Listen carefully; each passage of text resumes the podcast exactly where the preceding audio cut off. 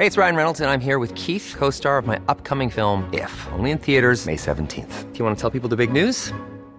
All right, I'll do. Sign up now and you'll get unlimited for $15 a month in six months of Paramount Plus Essential Plan on us. Mintmobile.com slash switch. Upfront payment of $45 equivalent to $15 per month. Unlimited over 40 gigabytes per month. Face lower speeds. Videos at 480p. Active Mint customers by 531.24 get six months of Paramount Plus Essential Plan. Auto renews after six months. Offer ends May 31st, 2024. Separate Paramount Plus registration required. Terms and conditions apply if rated PG.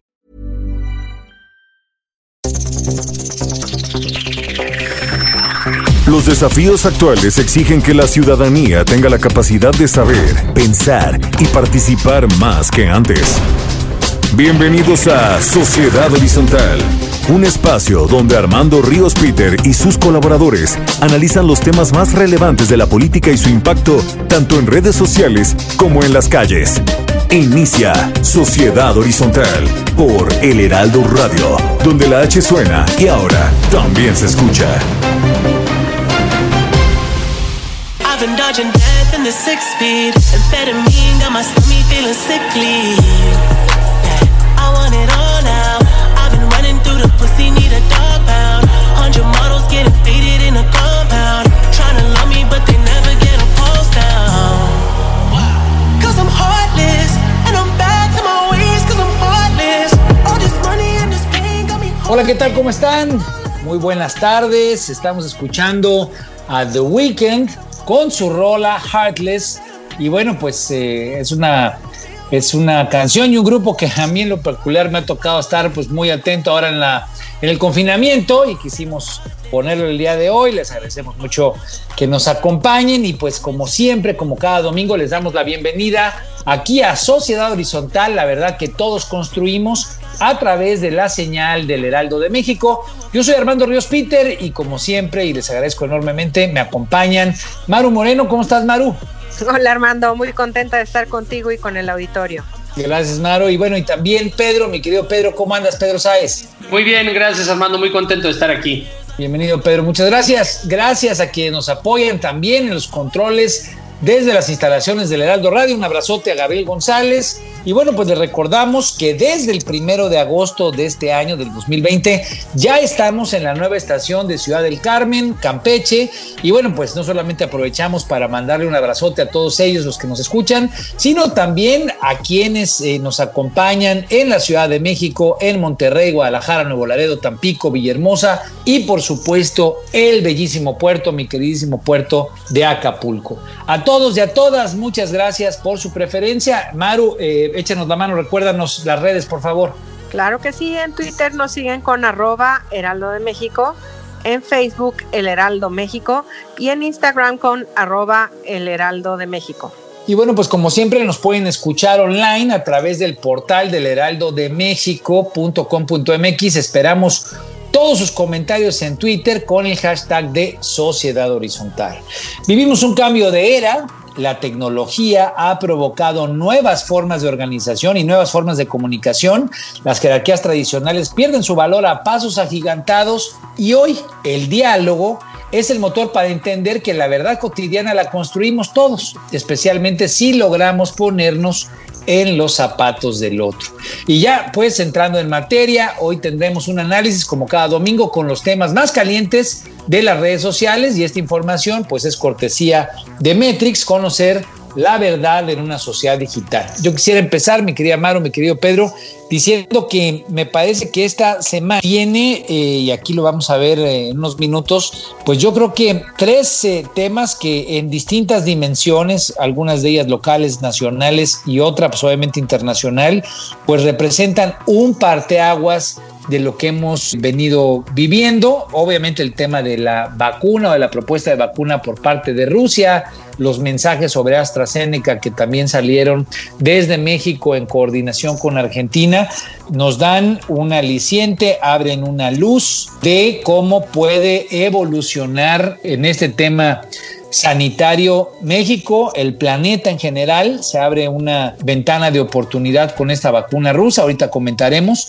Me parece que en el caso local, en otra dimensión, más en el tema político, pues el hecho de que se haya señalado a Enrique Peña Nieto, a Luis Videgaray por parte de Emilio Lozoya, creo que también genera un parteaguas en la dimensión de la discusión alrededor del tema del combate a la corrupción. Bueno, ya hemos tenido aquí invitados que nos han dicho que no ocurrirá mucho en términos jurídicos, en términos de proceso judicial, pero creo que en términos de la dimensión del debate, el hecho de que haya una crítica directa con una denuncia interpuesta para un presidente de la República, pues cambia la dimensión de la discusión y sobre todo el aprendizaje que en esta materia debemos y podemos tener como sociedad. Y el otro tiene también que ver con un expresidente no quisieron dejar de lado el señalamiento que hizo el presidente de la República sobre un narcoestado en la época de Felipe Calderón. Cuando digo no quisieron dejarlo a un lado es porque me parece que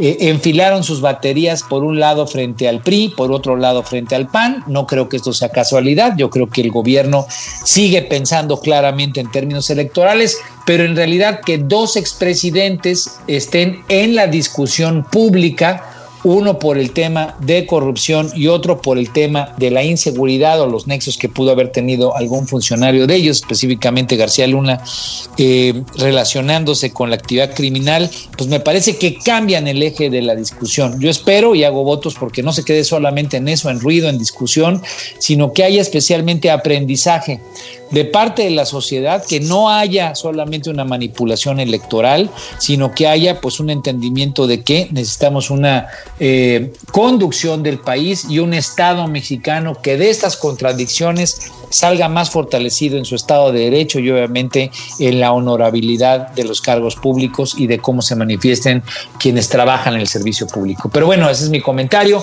Yo quisiera eh, pedirte, Maru, ya que me extendí un poquito, ¿cómo estuvo la noticia del COVID? Claro que sí, Armando. Muy buenas noticias para todo el mundo. Rusia esta semana anunció que la primera tanda de su vacuna contra el COVID-19 estará lista dentro de dos semanas. Esta será utilizada para inmunizar a los médicos. La nación rusa calificó de infundadas las advertencias sobre la seguridad de expertos en salud por la rápida aprobación del fármaco. El presidente Vladimir Putin dijo el martes que Rusia se había convertido en el primer país en otorgar la aprobación regulatoria a una vacuna para el COVID-19 después de menos de dos meses de pruebas en humanos.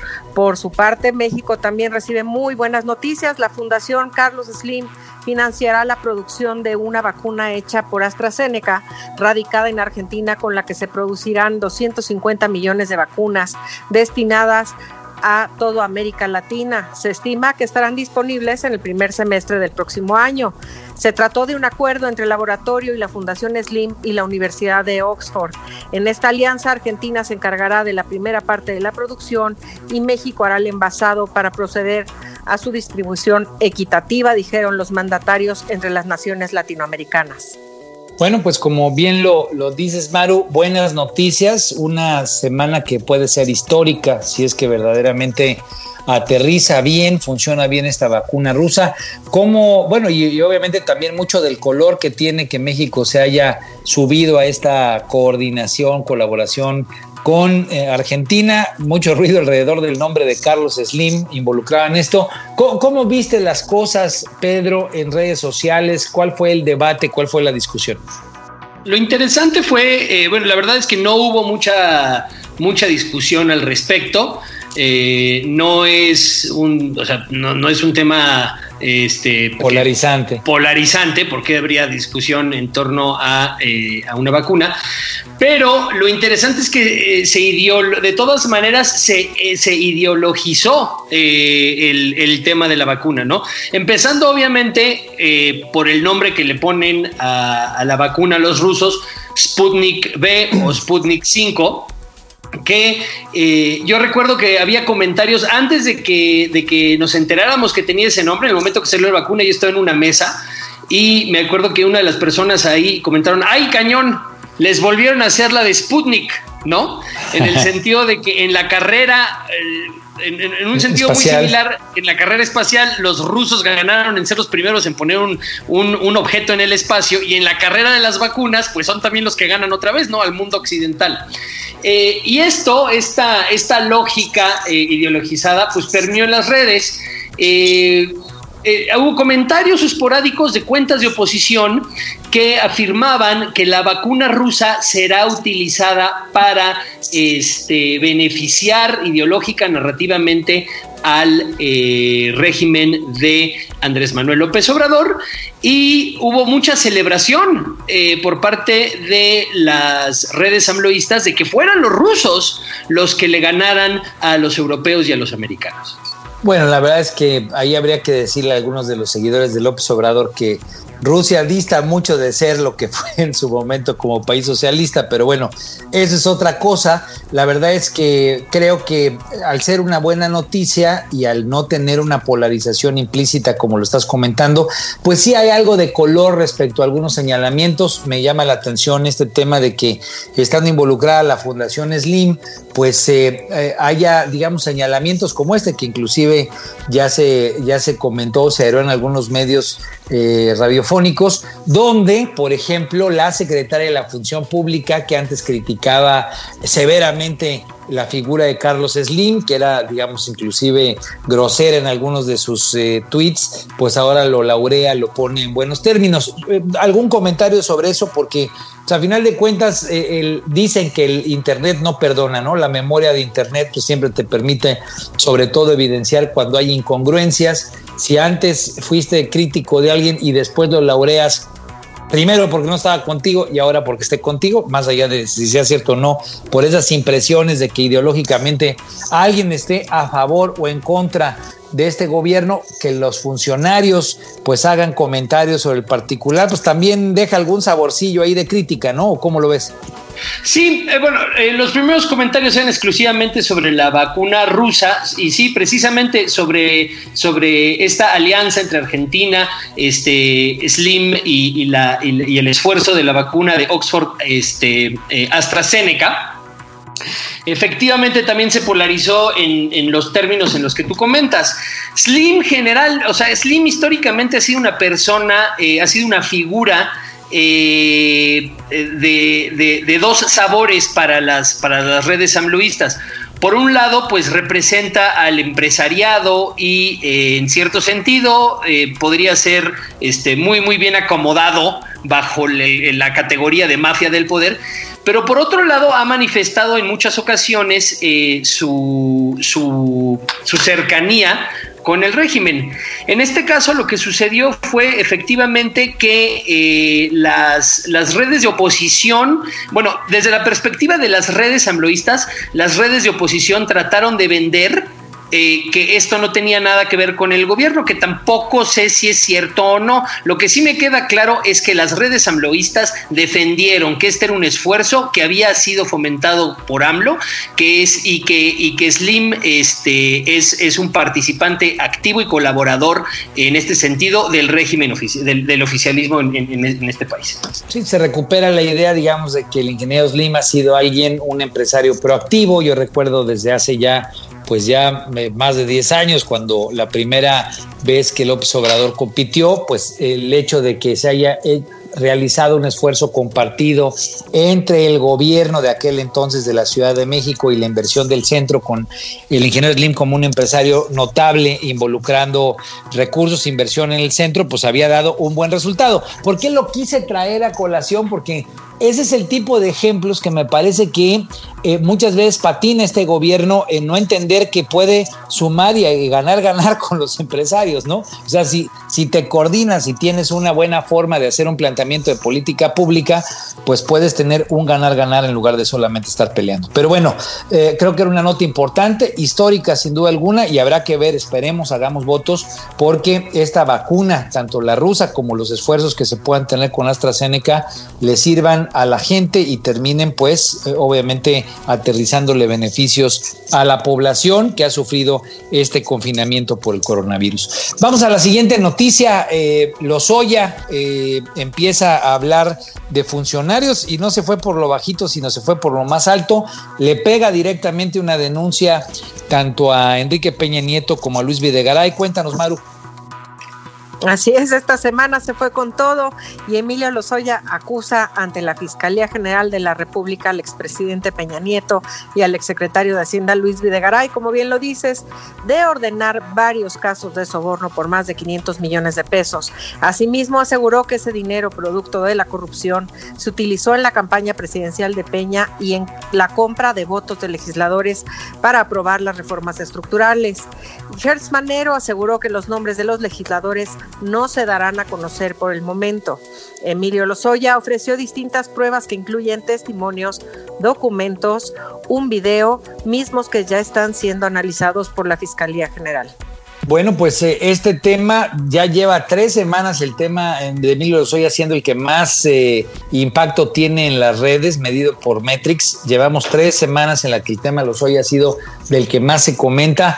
Eh, ¿Cómo lo ves, Pedro? ¿Qué, ¿Qué, reacciones hubo? ¿Cuáles fueron, digamos, los, los elementos de la conversación digital? En términos de estrategia digital, en términos puros de estrategia digital, eh, esta, en términos de narrativa, eh, estos eventos han sido muy reditables para la 4T. Eh, efectivamente, cada vez que se menciona uno de estos temas, se articulan en torno a este centro de gravedad las redes oficialistas y se recupera la narrativa en redes, dado que eh, pues la razón principal por la que eh, tuvo Andrés Manuel López Obrador una votación, este, pues una, votación de ese tamaño, fue precisamente por eh, la narrativa de la corrupción del sexenio anterior. Y esto pues regresa de una forma muy potente esa narrativa al escenario digital, este y, les va bien. La verdad es que yo creo que en los próximos, en los próximos meses y conforme se va, se vayan dando más eventos relacionados con este proceso, van a poder capitalizar más y más y el, avance más narrativamente la estrategia.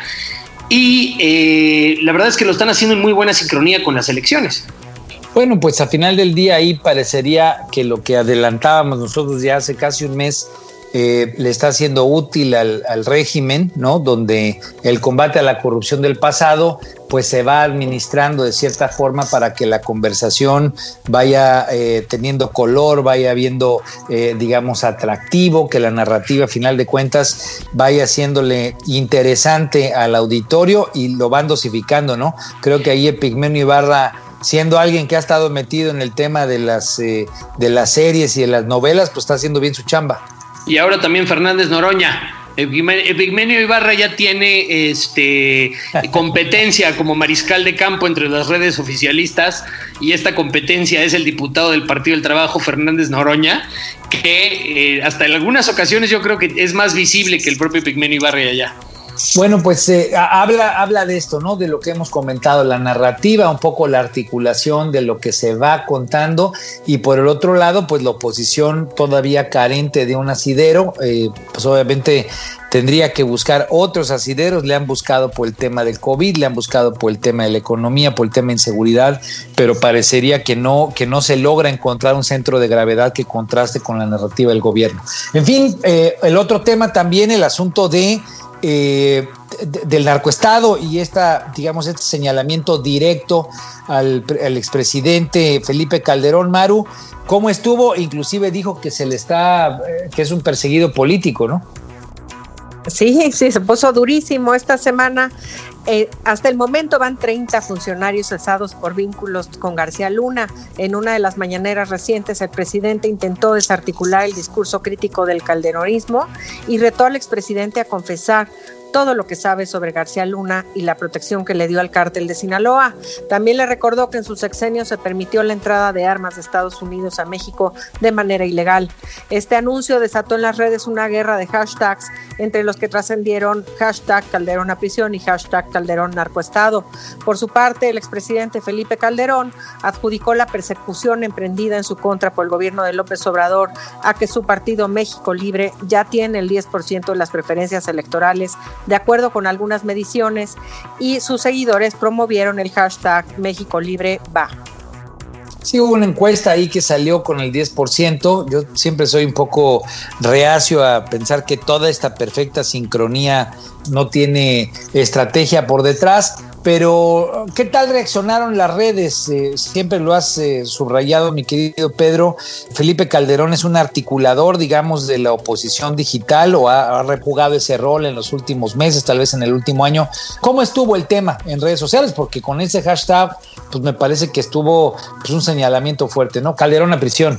Sucede algo muy interesante y empata, no es útil y no, creo que sea afortunado ver este despliegue en contra de Calderón de los eventos del anuncio de Lozoya en relación al presidente Peña y a Luis Videgaray. ¿En qué sentido? Una vez que se atizan las redes, y una vez que se generan potencia en torno a la narrativa en contra de la corrupción, o sea, una estrategia del, oficialismo digital es pegarle a Calderón. ¿Por qué? Porque aunque la narrativa en contra de la corrupción es muy potente en torno a la administración anterior. Entre, se les van a eh, comenzar procedimientos en contra de miembros de la, de la administración anterior. Ningún miembro de la administración anterior es un líder digital de oposición. El líder digital de oposición más potente de derecha es el, presidente Calderón, ¿no? Y entonces hace mucho sentido que en cuanto sienten las redes oficialistas que están generando potencia, que están generando moral, que están generando articulación en relación a, la narrativa de que se está combatiendo la corrupción, lo siguiente es encontrar a ver cómo darle al que sí está generando preferencia electoral y sí nos puede, este, y sí puede suponer eh, competencia en el proceso de, del, del, 21, ¿no? Sí, Entonces... Eh, eh, sí, sí, sí, adelante, adelante. No, o sea, el punto es, parecería que no es casualidad entonces que también se ponga en el mismo momento el nombre de Felipe Calderón, pues para no dejar que corra solo, ¿no? O sea, que él no se vea señalado en la discusión digital, que también tenga un costo y armar dos narrativas, ¿no? Una contra la corrupción del pasado y otra contra la generación de violencia del pasado, digamos, menos inmediato, cuando con Felipe Calderón, pues lo que hubo fue este señalamiento de nexos o de cercanía con, especialmente con el cártel de Sinaloa, que es lo que está ocurriendo allá en Estados Unidos, ¿no? Es, exacto, es, es, en realidad es la misma narrativa, la narrativa es el PRIAN no quedará impune. Bueno, pues eh, a final del día, eh, tercero, porque ya se nos está acabando el, tema, cuarto tema de la semana, el, el senador eh, Samuel García tuvo un escándalo respecto a un video con su esposa Maru. Cuéntanoslo rápido para, para que no nos come el tiempo. Claro que sí, Samuel García se volvió a poner en los reflectores, pero no por un mérito político, sino por la transmisión en vivo que realizó con su esposa, la youtuber Mariana Rodríguez, en la que le reclama que enseñaba mucha pierna y en tono grosero le insiste que la baje, que, que son para él y no para que las vea todo el mundo. El senador después se disculpó con su esposa Mariana y con el público y agradeció que le señalen este tipo de actitudes. Uno de los temas que más eh, controversia genera, ¿no, Pedro? El tema digamos, de, de, digamos, de ser agresivo con las mujeres o esta visión, digamos, de violencia contra las mujeres estuvo fuertísimo. Y aquí es donde se ve eh, con muchísima claridad, donde se ilustra con muchísima claridad la potencia que tienen las redes en, términos de, este, de percepción política. Eh, yo, en mi opinión, yo creo que esta va a ser una mancha que le va a costar muchísimo trabajo a Samuel Moreno limpiarse ya quedó como una marca en la percepción de Samuel García para siempre. Eh, y hubo una, pues hubo ahora sí en este caso, este, una, una percepción de, de, este, de consenso, o sea, se generó una percepción de consenso. Obviamente las redes amloístas le dieron con todo, obviamente los grupos feministas, este, sobre todo los, los, los, los más activos en redes, se activaron con todo y hasta la misma oposición y su mismo partido le, llamó la atención públicamente en redes, a lo que Samuel tuvo que responder públicamente en redes con un video de disculpa este, publicado en YouTube y difundido por Twitter. Bueno, yo creo que qué bueno que él hace, digamos, una aceptación, digamos, de algo incorrecto o de algo que está entendido como incorrecto creo que a final de cuentas eh, habrá que ver de qué manera profundiza en el tema. Hemos, nosotros además de todo como sociedad horizontal, como equipo, pues estamos eh, en favor de que ese tipo de violencia, eh, de la dimensión que sea, no exista. Entonces, qué bueno que él ofrece una disculpa y esperemos que pues obviamente haya más acciones que las de la coyuntura para que eso que puede ser una marca, como bien dices tú, no lastime. Pues una carrera que, por lo menos en el caso de Nuevo León, por lo que entiendo, es una de las de los jóvenes que mejor posicionados están. Y bueno, pues en ese tipo de resbalones es donde hay que hacer control de daños y verdaderamente ser neto, ser sincero con la, con la gente y especialmente con las mujeres. Bueno, pues hemos llegado al final de este primer segmento. Les recordamos que esta información es cortesía de Metrix.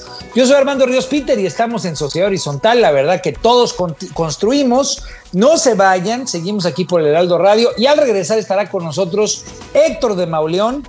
Yo creo que es una lectura obligada cuando se habla de violencia y sobre el tema de inseguridad. Quédense con nosotros, regresamos después del corte. Vamos a una pausa y regresamos a Sociedad Horizontal por El Heraldo Radio.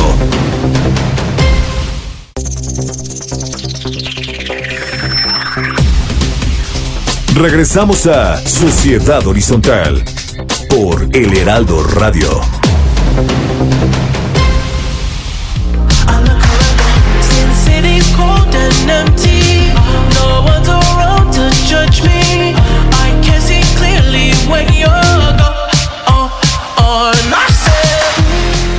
Ya estamos aquí de vuelta en el Heraldo Radio, escuchando Blinding Lights de Weekend. Como les decía, ha sido una de mis rolas de la cuarentena o del confinamiento. Mis chavos les encanta. Gracias por seguir con nosotros. Estamos en Sociedad Horizontal, la verdad que todos construimos. La información, como siempre, es cortesía de Metrix, conocer la verdad en una sociedad digital. Yo soy Armando Ríos Peter y pues siguen conmigo aquí Maru Moreno y Pedro Sáez. Les agradezco mucho que sigamos aquí como cada domingo y realmente me siento pues eh, muy contento, halagado de que esté con nosotros Héctor de, de Mauleón, él es escritor, es periodista, es narrador, es cronista, eh, sin duda alguna es uno de los eh, de las referencias obligadas para entender la situación de inseguridad que se vive en el país, se ha especializado en crónicas muy importantes que pues a, varios de, de, nosotros, a muchos de nosotros nos han dado pues una claridad y mucha luz de lo que está pasando en el país. Bienvenido Héctor, ¿cómo estás? Hola, ¿qué tal Armando? Qué gusto, gracias por la invitación. Al contrario, Héctor, es un honor. Y bueno, pues eh, yo quisiera preguntarte, recientemente ha habido hechos, yo creo que podrían ser por sí mismos eh, parteaguas que nunca hubiéramos imaginado, las imágenes de hace mes y medio, no sé, casi dos meses, de la camioneta de Omar García Jarfus, el secretario de Seguridad Ciudadana de la Ciudad de México, pues balaseada a plena luz del día en Paseo de la Reforma, a unas cuantas cuadras de, de donde vive el embajador de los Estados Unidos. En fin, eh, estamos viviendo un momento muy peculiar, terrible, muy peculiar respecto a la, inseguridad en nuestro país.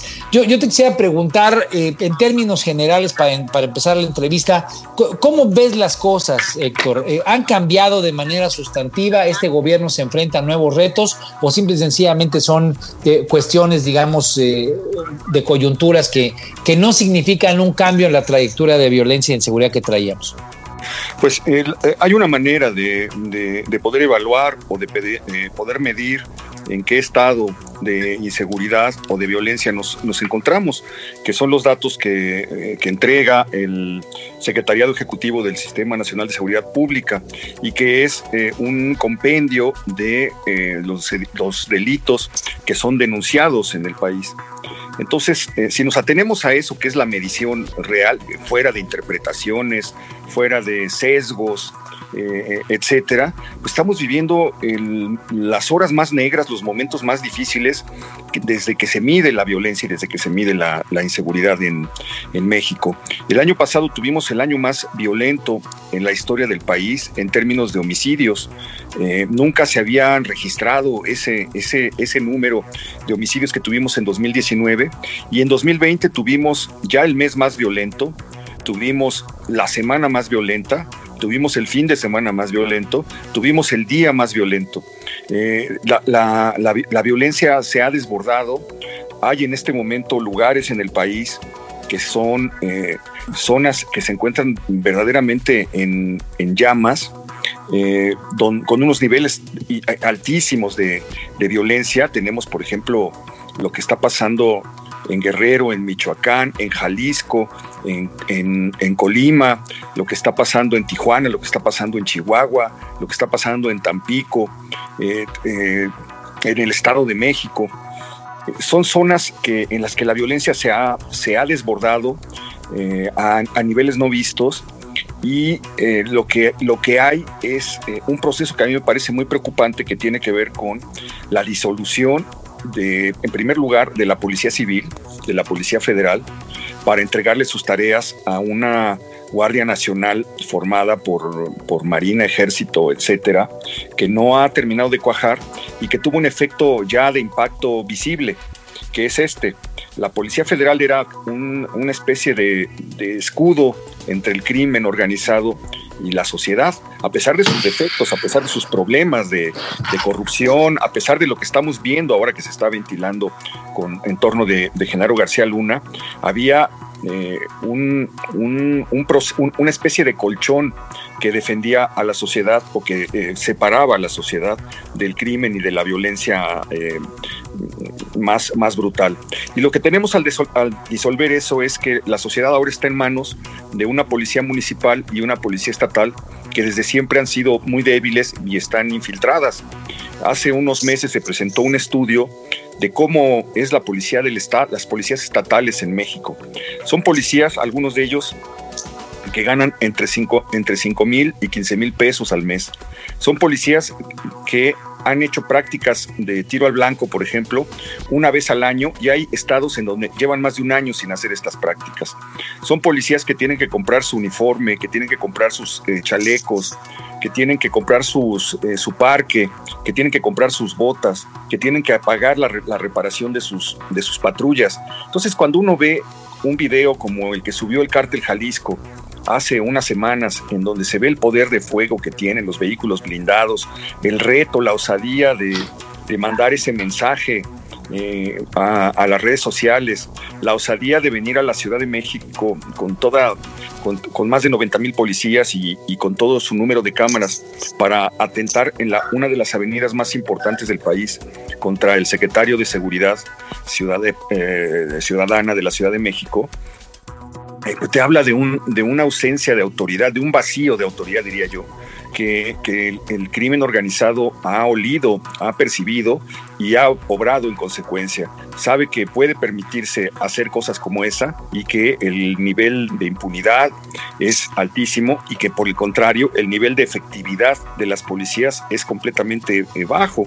Pues ya todos eh, sabemos que ya es un lugar común decir que el 95, el 98% de los delitos en México quedan en la impunidad. Entonces, si a todo esto sumamos la disolución de esta policía y sumamos una política de dar abrazos, de dar consejos, de, dar una homilía, tratando de convencer a la gente que se porte bien, sin demasiada efectividad en estas regiones de las que te hablo, porque ahí parece que estos mensajes no tienen ningún efecto. Lo que tenemos es, es una situación de violencia muy crítica a la que se suma y se va a ver muy pronto el hecho de que 20 millones de personas, debido a la pandemia y a la falta de apoyos del gobierno a los trabajadores, a los sectores vulnerables, a las pequeñas empresas, etcétera.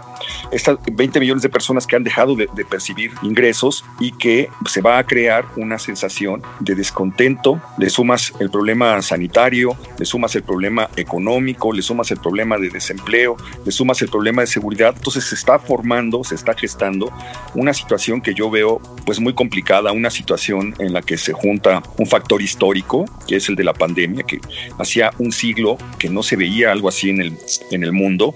La influencia española de 1918 fue muy semejante en sus efectos devastadores y en la respuesta tan feble, tan débil de las, de las autoridades de aquel tiempo con lo que estamos viendo en este momento.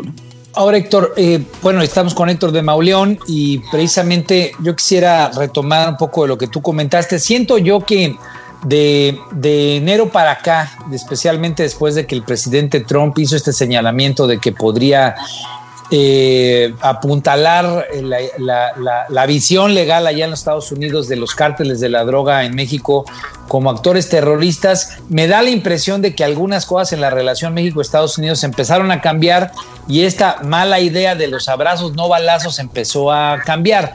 No sé si tú tengas la misma percepción, porque pues un poco como que empezaron a apretar la operación Agave Azul contra el cártel Jalisco, algunas cosas, digamos, tal vez de, de, ir más de frente contra, contra los cárteles de la droga, la propia detención del marro.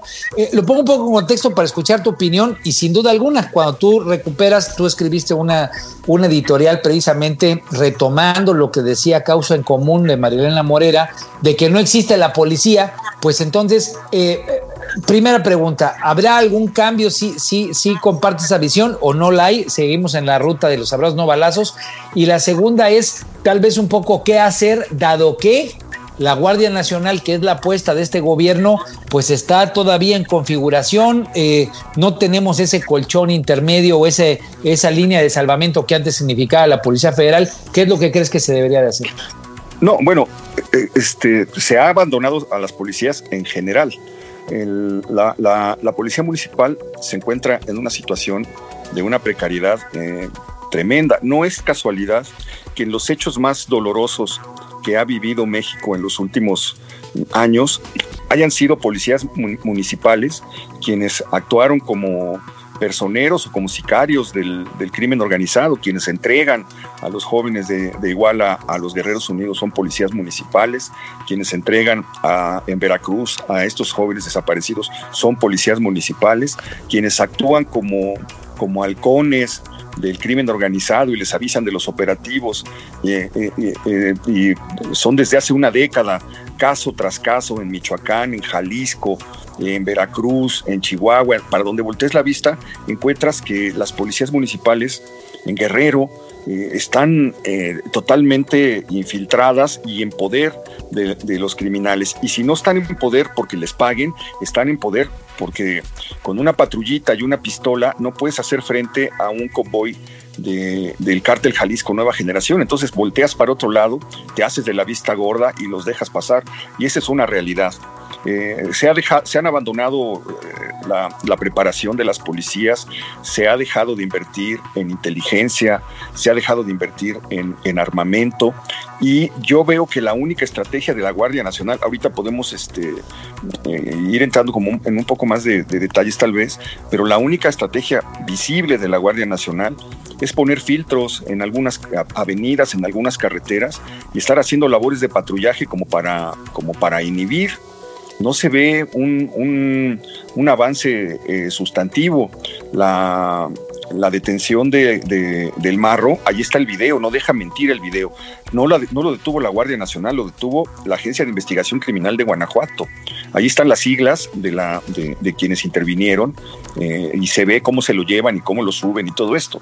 Entonces, eh, Creo que, se está comenzando a ver un proceso, eso se dio en Guanajuato, de, que efectivamente comienza una, tarea de coordinación entre los gobiernos estatales y el gobierno federal, porque el gobierno federal, eh, con, una actitud extremadamente arrogante, eh, con, eh, marcada inexperiencia, con, un, con una voluntad de obedecer a ciegas y a pie juntillas los, la voluntad del, del, presidente, rompió eh, eh, tareas de coordinación con muchos, con muchos estados. Y hoy que la, tragedia está eh, ahí golpeando y se ha visto ya el, desastre, la desazón, el miedo en el que viven cientos de miles de mexicanos, parece que hay un, intento como de, lograr una, un trabajo coordinado con, los estados para avanzar. Es el caso de, de, lo que se hizo en, en Guanajuato con el Marro sería un ejemplo, porque fue la Guardia Nacional y fue el Ejército los que hicieron el perímetro alrededor de, donde iba a ser la detención y eh, en los puntos donde se podía bloquear o hacer narcobloqueos para tratar de rescatarlo. Pero, este, pero es algo que tomó mucho tiempo, que ha costado ya muchísimos muertos. Fueron 35 mil, 36 mil el año, el año pasado. Este año no, no pinta para ser mejor, a pesar de que la, de que la pandemia encerró a mucha gente eh, durante, durante varios meses en sus, en sus casas. Eh, las ejecuciones del crimen organizado siguieron aumentando, la conquista de territorios o la, pugna por territorios siguió y comenzamos a ver eh, pues hechos verdaderamente espantosos, ¿no? Masacres en las que, en las que ya no son ya, no son ejecuciones de dos o tres personas eh, que aparecían tiradas en un camino, ya, ya vimos ejecuciones de 27 personas en un solo eh, eh, evento. hace unos días, en, cerca de Caborca también, aparecieron 10 cuerpos tirados en, en la carretera. Eh, ejecutados. Y si uno revisa la prensa y se va para atrás durante los últimos dos años, lo que, lo que, lo que vemos es un aumento también eh, tremendo de las masacres. Y esto significa, esto habla de que la guerra está abierta entre los grupos criminales, que eh, los territorios se han vuelto más apetitosos que nunca porque no hay una, una, una, persecución visible, palpable. Si, si lo pensamos, en todos estos meses del nuevo gobierno, pues el, único jefe criminal que ha caído es el Marro. Y comparado con el Mencho, con, con eh, los Chapitos o con el, el, el, Marro, pues es un, es un líder criminal de muy bajo nivel, de muy baja estofa. Es un ladrón de gasolina eh, sin escrúpulos, pero, pero no hemos visto eh, una desarticulación importante de, de, grupos que están golpeando o que tienen en un puño a grandes sectores de, de la sociedad eh, mexicana, la familia michoacana, lo que ha hecho, eh, lo, que, lo que ha vuelto el Estado de México y lo que ha vuelto el Estado de Guerrero, y pues siguen operando con, con entera con entera impunidad. Sí veo una cosa eh, muy alentadora que fue el hecho de que se hubieran congelado cuentas del cártel Jalisco Nueva Generación. Ahí da, allá hay una señal de que sí puede haber un camino, un camino diferente al que al de los balazos, porque eh, llevamos 14 años eh, en este país, eh, que es una balacera desde que empezaron los operativos decretados por el gobierno de Felipe Calderón y con, el ejército en las calles, y eso está probado, está demostrado, que solamente ha traído más violencia, más dolor, más, mayores violaciones a los derechos humanos y no, no se ha calmado las cosas más que temporalmente en algún momento comenzaron a bajar los índices cuando todo el ejército estaba en todas partes, pero eso duró solamente un año o, menos de un año y de inmediato se empezó a disparar este, hasta llegar a los niveles en los que nos encontramos hoy. Bueno, Héctor, ahí, y, obviamente de, todo lo que tú nos comentas me queda esta sensación de lo que tú rescatas, ¿no? La cifra que ya es lugar común de la impunidad, donde esta sensación de que de que pues los eh, actores criminales hacen lo que quieren, pues detona, digamos, una sensación de ausencia de Estado. Maru, tú querías preguntar algo, ¿no? Sí, mucho en este orden, eh, de que la gente se siente que no está protegida por los cuerpos que deberían de protegerla. Hace poco, más de una semana, vimos un episodio donde un grupo de personas golpean a un asaltante en la combi. Esto detonó que se subieran videos semejantes a las redes, donde las víctimas hacen justicia por propia mano. ¿Qué opinas de estos eventos? ¿No es muy peligroso que se aplauda la justicia de propia mano? Son señales de, desesperación precisamente por esto que estamos comentando, por una ausencia de autoridad, por una eh, ausencia de resultados, por una percepción de que la, inseguridad y la impunidad son totales.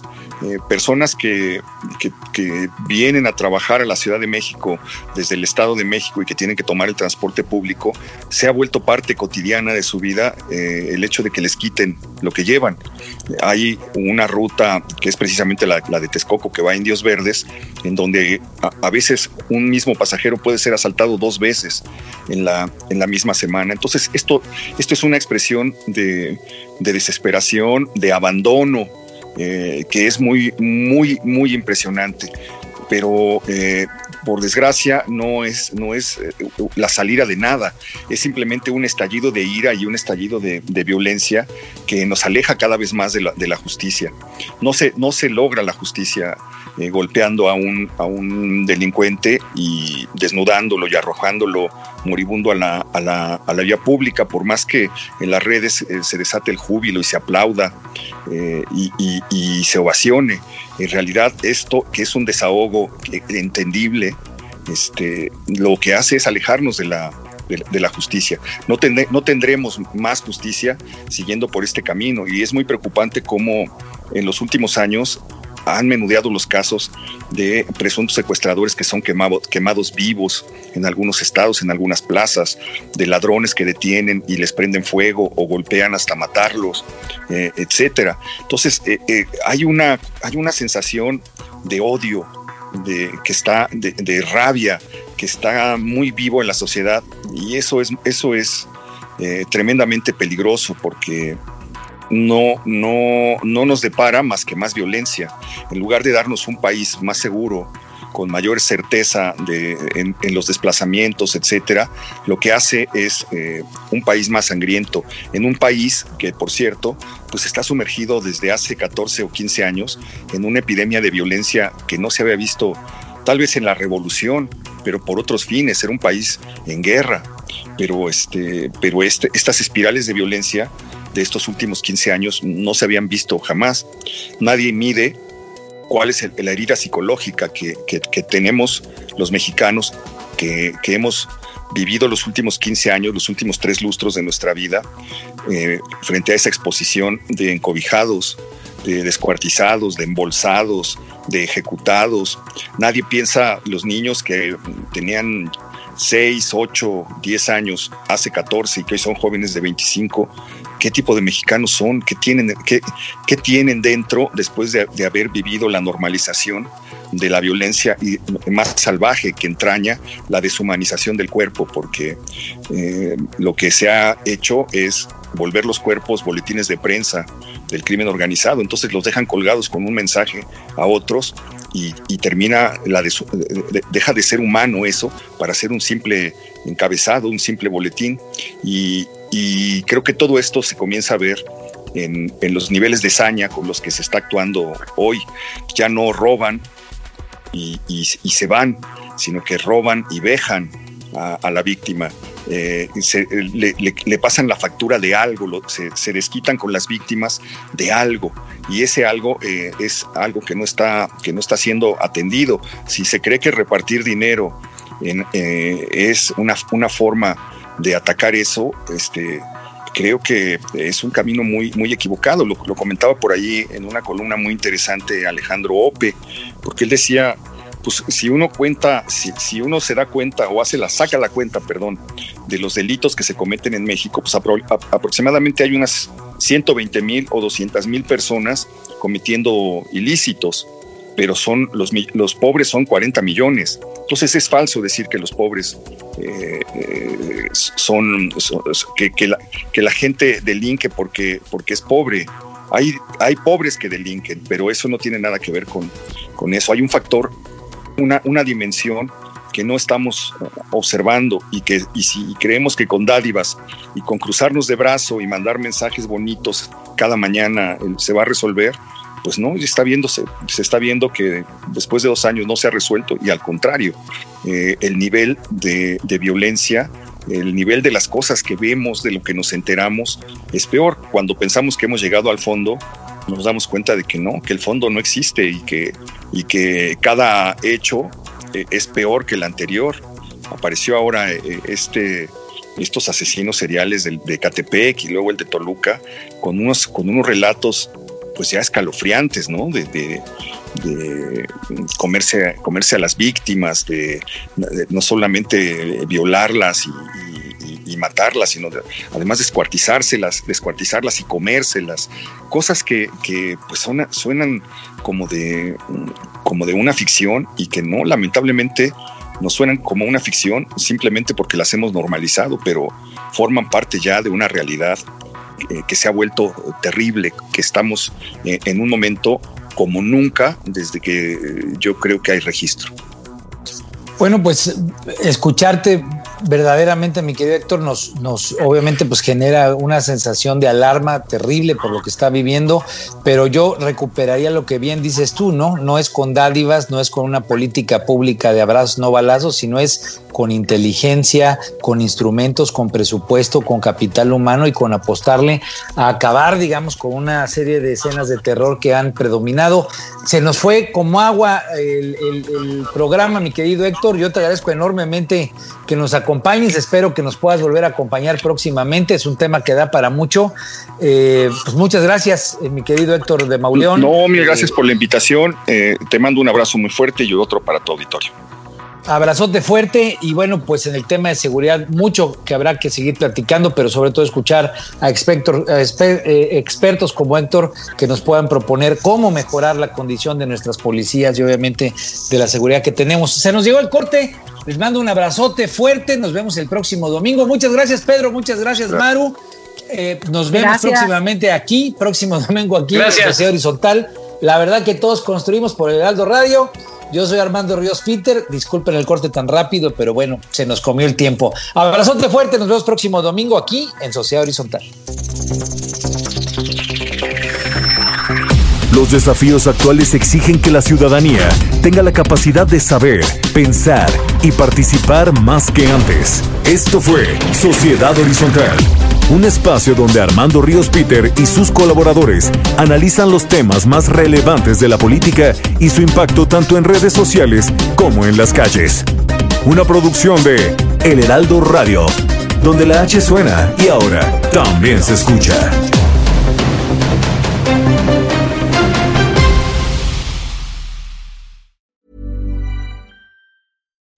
When you make decisions for your company, you look for the no-brainers. If you have a lot of mailing to do, stamps.com is the ultimate no-brainer. Use the stamps.com mobile app to mail everything you need to keep your business running with up to 89% off USPS and UPS. Make the same no-brainer decision as over 1 million other businesses with stamps.com. Use code PROGRAM for a special offer. That's stamps.com, code PROGRAM.